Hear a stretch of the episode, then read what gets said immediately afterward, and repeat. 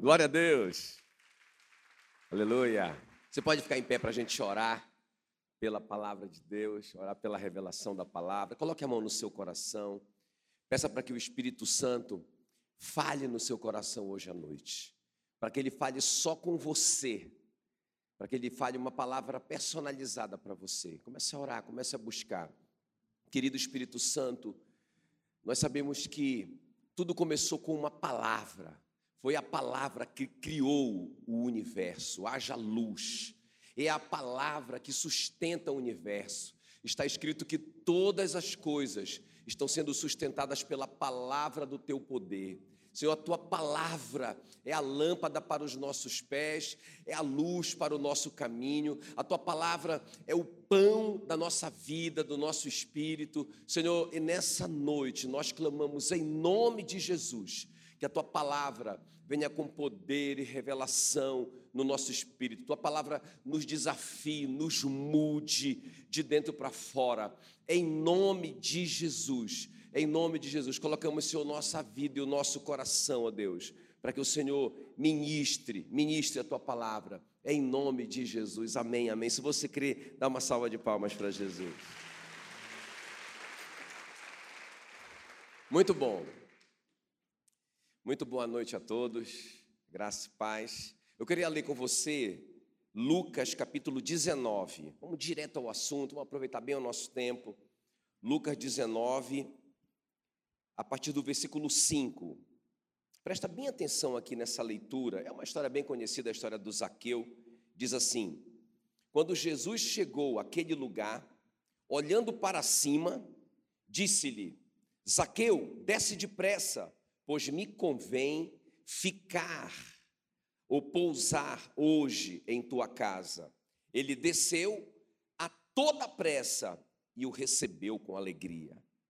Versículo 8: Entremente, ali no meio do jantar, Zaqueu se levantou e disse ao Senhor: Senhor, resolvo dar aos pobres a metade dos meus bens.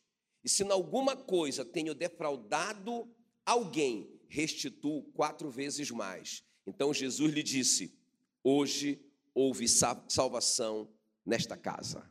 Aleluia. Então, queridos, o, o Zaqueu, é interessante o que está acontecendo com Zaqueu aqui.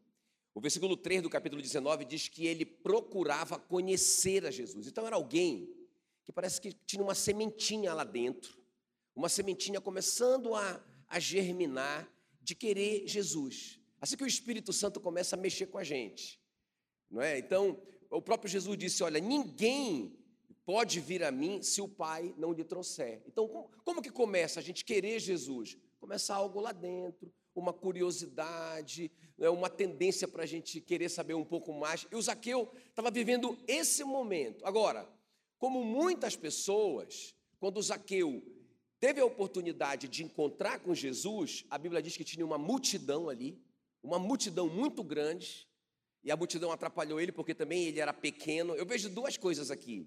A multidão, quando a pessoa quer Jesus, a pessoa quer realmente andar mais com Jesus, servir mais a Jesus, ela começa a ouvir muita conversa que, que não é boa, muita coisa que a multidão fala, não é? E muita distração, e distrai ele do lugar certo, de seguir a Jesus.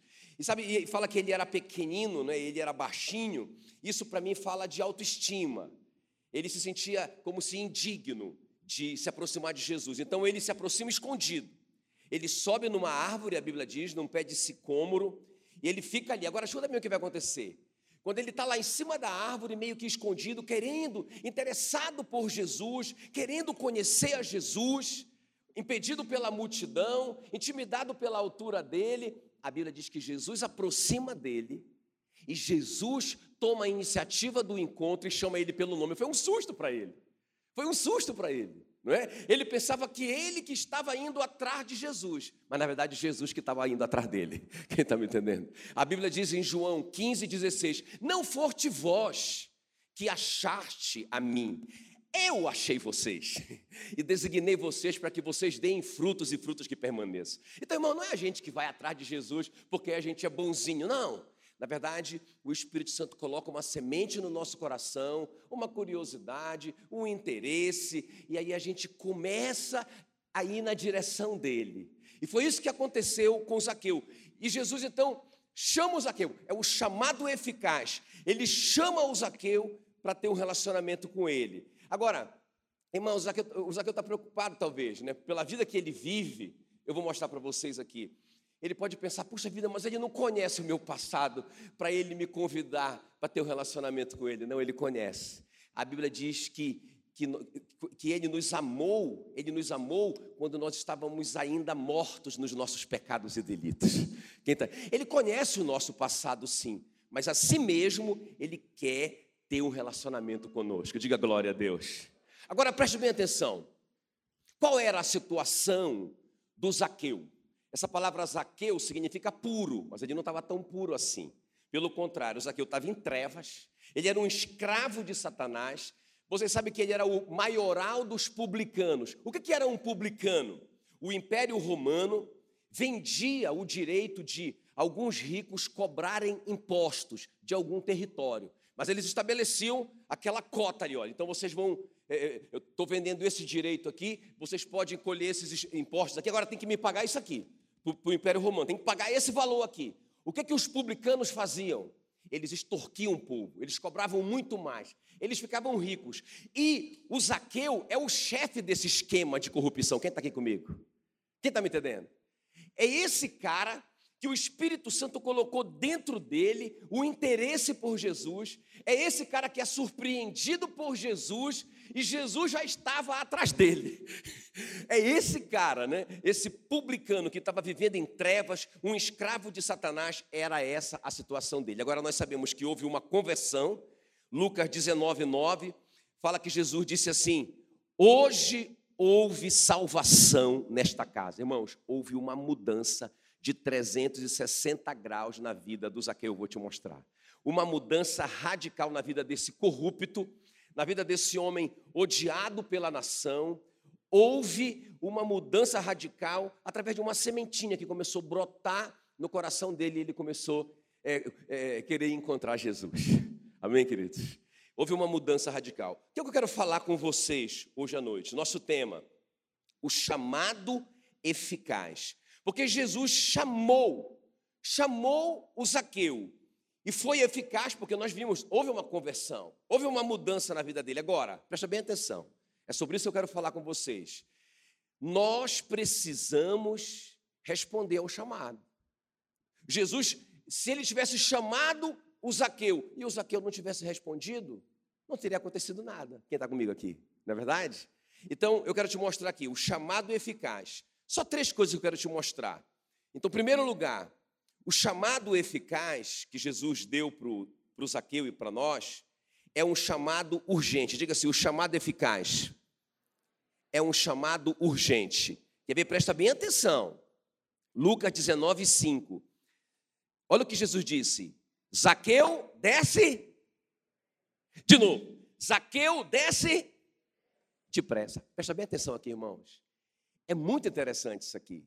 Quando eu li isso aqui, eu, eu, eu tomei um susto. Eu nunca tinha percebido esse detalhe. Porque olha só, nós estamos aqui em Lucas 19. Em Lucas 21, Jesus é preso e morto. Ou seja, foi a última passagem de Jesus por Jericó. Irmãos, aproximadamente três dias depois de Jericó, ele morreu. Quem está me entendendo que Jesus estava com muita pressa?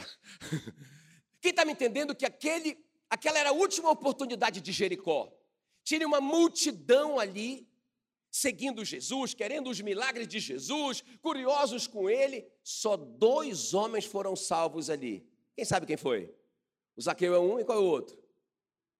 O Bartimeu, o cego de Jericó, um rico e um pobre. Só duas pessoas foram alcançadas. Agora, por quê? Porque, irmãos, eles se apressaram. Olha só, olha só. É muito interessante isso aqui. Última chance para eles. Mas quando Jesus mandou o Zaqueu descer, a Bíblia diz, olha só, Lucas 19, 6, ele desceu a toda pressa e o recebeu com alegria. Irmãos, o chamado de Deus não é um chamado para amanhã, é para hoje. Olha o que diz Hebreus 3,15.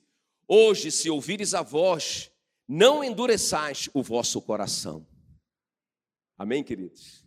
Então, irmãos, existe um chamado eficaz, que não é o chamado do pastor, não é o chamado da religião, é um chamado sobrenatural, é um chamado de Jesus.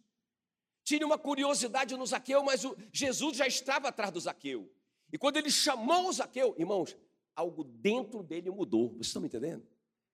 É esse chamado eficaz que muda a gente por dentro. Muda a gente por dentro.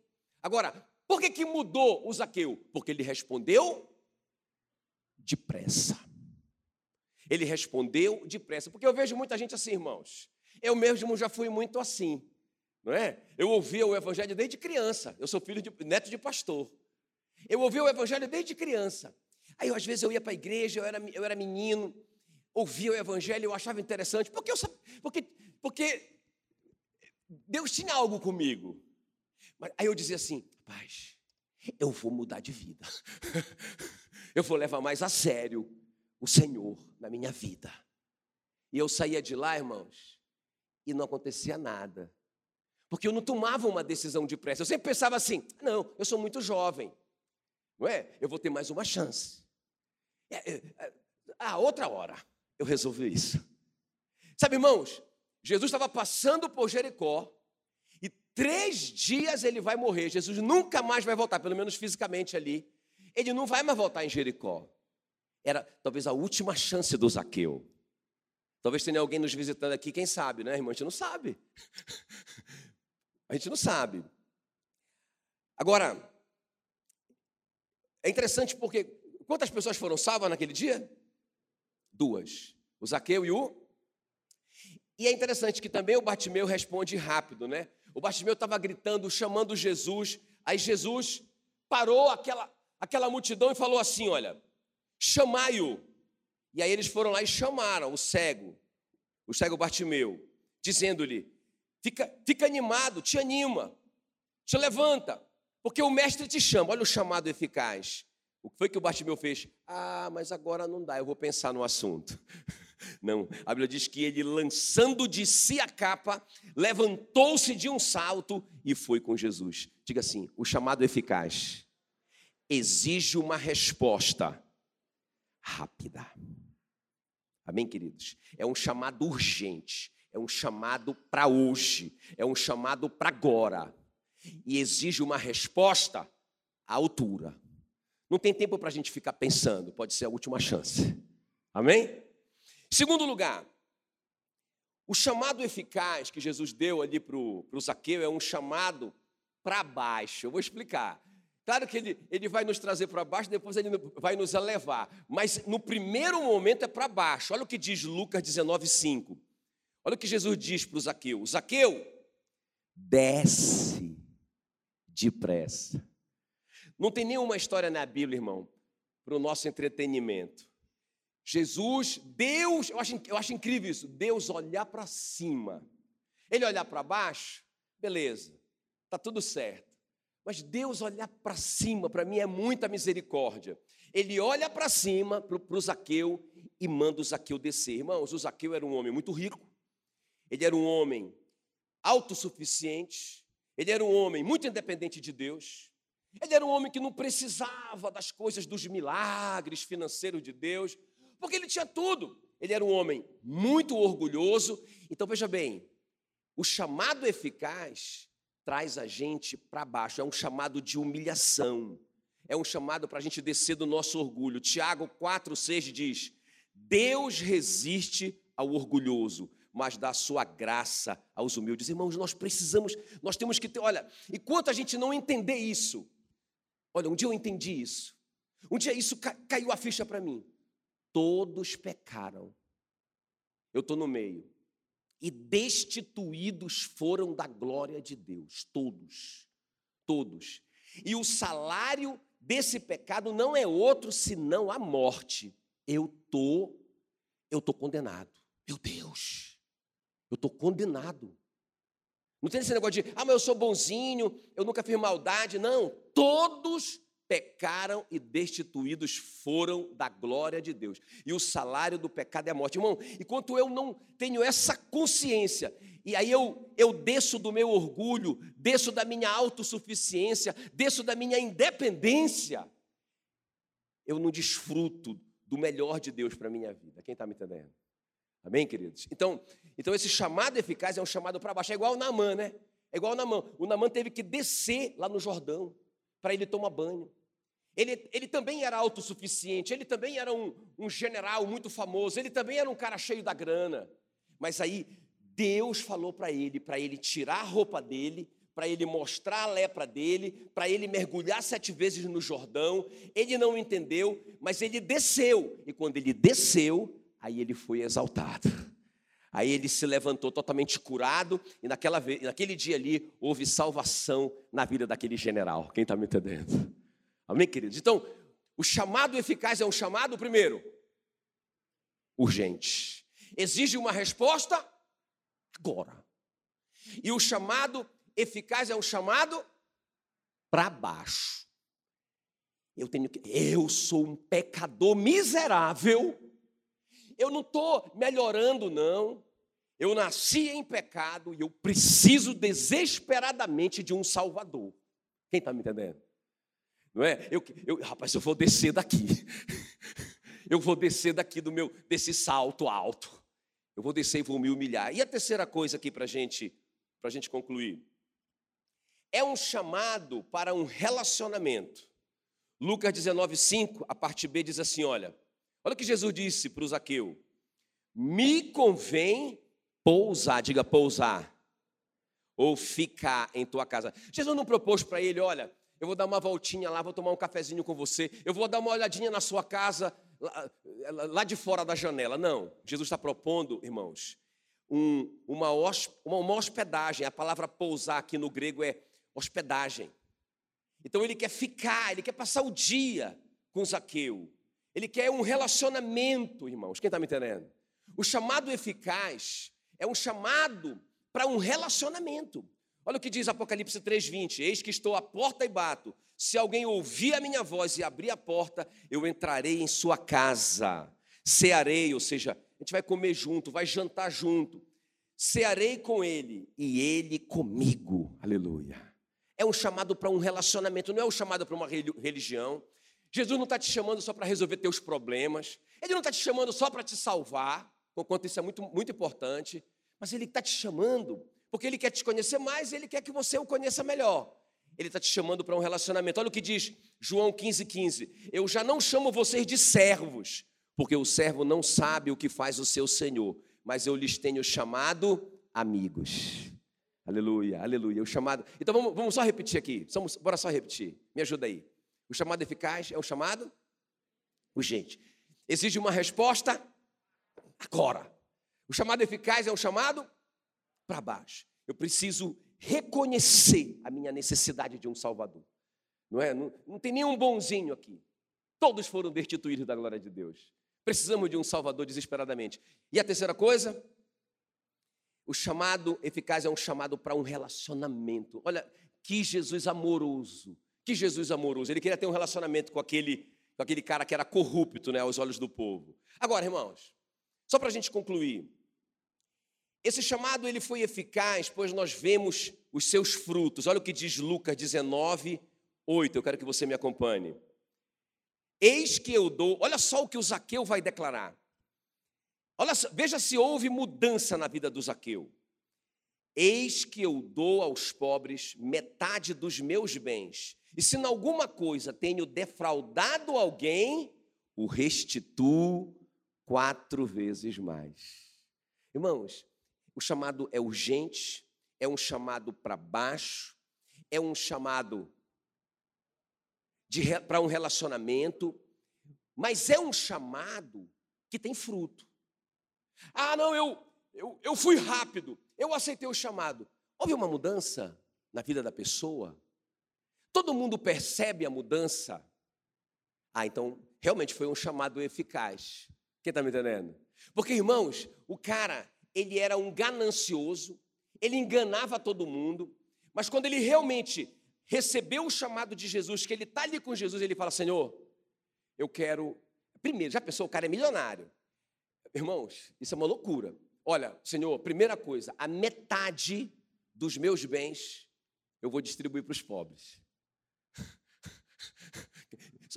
Para você ter uma ideia disso, pensa assim: no, você, os seus bens, tudo que você tem, e você pegar metade e dar para os pobres. né? Pensa bem, houve uma mudança ou não houve? Irmãos, houve uma mudança naquilo que era mais fundamental para o Zaqueu, na avareza dele, no amor ao dinheiro dele. Ok? Agora, não somente isso. E ele fala assim: olha, então a metade dos meus bens eu vou distribuir para os pobres. Agora, Senhor, se tem alguém que eu defraudei, que eu roubei, que eu trapaceei, eu vou pagar e eu vou pagar uma multa, né? Eu vou restituir quatro vezes mais. Irmão, teve uma mudança na obediência dele, porque ele chama Jesus de Senhor ali, de Quírios, de meu dono. Jesus dá uma ordem para ele, desce depressa. Jesus não fala assim para ele, ô seu, ô seu milionário, né? Ô seu Zaqueu, com todo respeito, se você puder me receber na sua casa. Jesus deu uma ordem para ele. Desce depressa daí, rapaz. Sabe, e não tem mais aquele coração, né? aquele coração é, mandão, aquele coração que, que oprimia todo mundo. Ele se submete a Jesus. Houve uma mudança. Ele entra na casa dele e serve o Senhor com todo o seu coração. Houve uma mudança também na, na generosidade dele. Então houve uma transformação na vida, na vida do Zaqueu. Amém, queridos? Agora preste bem atenção, só para a gente concluir. Eu quero, eu, eu quero te concluir com essa história que marcou a minha vida nesses dias. Uma, uma verdadeira conversão. Né? Quem já ouviu falar da Johnny Erickson Tada? Quem já ouviu falar dela? Hã? Quem já viu? Olha, algumas pessoas. Johnny Erickson Tada. Irmãos, já tem as fotos aí, Patrick? Cadê? Mostra, aí para mim. Vamos terminar com isso. Deixa eu apresentar a Johnny. Olha, ela está ali, né? Hoje ela está com 70 anos. Quando ela sofreu, olha aí, olha ela aí, ó. Esse é o marido dela. Ela é tetraplégica. Não é? Ela, ela pintando, pregando. Olha só. Ela já escreveu 50 livros. Um livro dela é best-seller, internacional. Inclusive virou um filme esse livro dela. Acho que tá bom, deu para conhecer. Então, é, é, apresentando né, a Johnny Erickson Tada. Irmãos, essa moça, né, quando ela tinha 17 anos, ela sofreu um acidente e ela quebrou a, a, a, uma cervical. E ela ficou, então, tetraplégica. Até eu quero te recomendar o filme dela, foi assim que eu conheci a Johnny. É Johnny, a reconstrução de uma vida. Anota aí, depois assiste em casa. Johnny, a reconstrução de uma vida assisti com a Meila. Então ela, ela, ela quebrou a cervical e ela ficou tetraplégica. Essa menina, o sonho dela, né, ela, era, ela era atleta, ela gostava de, de, de, de esporte, apaixonada por esporte, e ela queria ser fisioterapeuta. Então, quando ela sofreu o acidente, acabou, ela ficou, irmão, tetraplégica. Ela só tem pouco movimento numa das mãos, com a ajuda daquele equipamento que ela usa, só. Não é? Depois de muita fisioterapia, ela conseguiu sentar. Ela fica sentada naquela cadeira, mas ela, é, mas ela fica amarrada naquela cadeira. Já pensou, gente? Assim que ela vive, não é? Mas, o que eu quero te falar? Uma, a conversão dela, que eu achei muito tremendo. Então, depois de algum tempo, quase um ano de tratamento, e aí ela conseguiu, então, sentar com a ajuda né, amarrada ali e, e movimentar um pouquinho de um braço. Aí ela começou a entrar numa assim. Como ela tinha mais ou menos, ela era mais ou menos crente, ela diz assim, né, ela conta que ela era mais ou menos crente. Aí ela começou a buscar o milagre da cura dela. Aí ela frequentava muito as reuniões daquela pregadora, como é, amor, o nome dela? A, a Catherine Kuhlman, obrigado. Aí ela ia, frequentava as reuniões da Catherine Kuhlman. Hoje eu vou ser curada, ela ia. E aí a Catherine Kuhlman orava por ela e nada, irmãos. E, na, e de novo, e de novo, e de novo, e de novo. E ela só buscava Jesus por essa cura. Era uma obsessão buscando Jesus só por essa cura e nada. Aí, até que aconteceu que ela estava lendo a Bíblia dela e ela leu Marcos 1,38. Jesus, porém, lhes disse: Vamos a outros lugares, a povoações vizinhas, a fim de que eu pregue também ali, pois para isso é que eu vim. Porque é o seguinte: os discípulos estavam chamando Jesus, Senhor, tem um monte de gente lá fora te pedindo para que o Senhor cure elas. Senhor, e Jesus disse: Pessoal, vamos embora. Porque ele já tinha curado muita gente. Eu preciso ir para outras cidades, porque eu vim para pregar o Evangelho. Irmãos, naquele dia a ficha caiu. Ela pensou: se eu for curada, é só isso. Porque um dia eu vou morrer de novo. Agora, se eu pregar o Evangelho, eu posso mudar a vida das pessoas eternamente. Então ela entendeu que para Jesus era mais importante a salvação das pessoas e pregar o evangelho do reino e libertar as pessoas dos seus pecados do que curar, do que fazer um milagre. Quando ela entendeu aquilo, ela diz que ela chorou muito naquele dia, ela entendeu. Tinha um texto que ela sempre pulava, que ela lia aquela história do cara que, dos caras que baixaram o paralítico na presença de Jesus e tal. E aí ela só lia aquela parte. Quando entrava na parte é, que Jesus perdoava os pecados dele, ela não queria nem saber, não, isso não, não interessa isso, eu quero saber da cura. Depois que ela leu esse texto de Marcos, que ela viu que a prioridade de Jesus era o evangelho do reino e não o milagre, aí ela voltou nesse texto de Lucas 5. Aí ela disse: Ah, quando eles baixaram o paralítico, a preocupação de Jesus era: Filho, os teus pecados estão perdoados. Era mais urgente para Jesus aquilo do que curar o paralítico. Irmãos, o resumo da ópera. Essa moça disse: Senhor, eu vou usar a minha história, a minha dificuldade para pregar o Evangelho. Não é? Irmãos, são 50 livros, ela prega pelo mundo inteiro. Já saiu um filme da vida dela, milhares de pessoas são alcançadas através do ministério dela, e ela diz assim mesmo: graças a Deus que eu não fui curada. Por quê? Porque se eu fosse curada, eu não teria essa abertura que eu tenho, irmãos. A, a, a, a associação, os amigos de Johnny, não é? Johnny and Friends. Irmãos, eles, eles assistem países do mundo inteiro. Eu estava eu tava vendo a, a associação lá, é, na verdade é uma fundação, é uma coisa chiquérrima, é uma mega, é uma mega infraestrutura. E ela, e ela atende, ela da cadeira de rodas para o mundo inteiro. Ela tem programas de, de, de reabilitação dessas pessoas no mundo inteiro. Irmãos, por que, que ela faz isso? Porque, porque houve uma verdadeira, houve um chamado eficaz, e daquele chamado eficaz houve um fruto verdadeiro. O que, que nós estamos fazendo com a nossa vida? Ah, pastor, eu fui chamado de forma eficaz. Quais os frutos que nós temos dado para o Evangelho, para o reino de Deus? Eu só queria te deixar nessa crise hoje. Não é, irmão? Porque quando eu vejo o chamado eficaz do, do Zaqueu, eu vejo um cara pegando a metade da fortuna dele ajudando um monte de gente. Eu vejo um cara restituindo um monte de coisa que ele roubou. Eu vejo a Johnny, sabe, em vez dela ficar reclamando pelo resto da vida, não é? porque ela só consegue movimentar um pouquinho o braço dela, consegue desenhar com a boca. Já pensou, irmãos?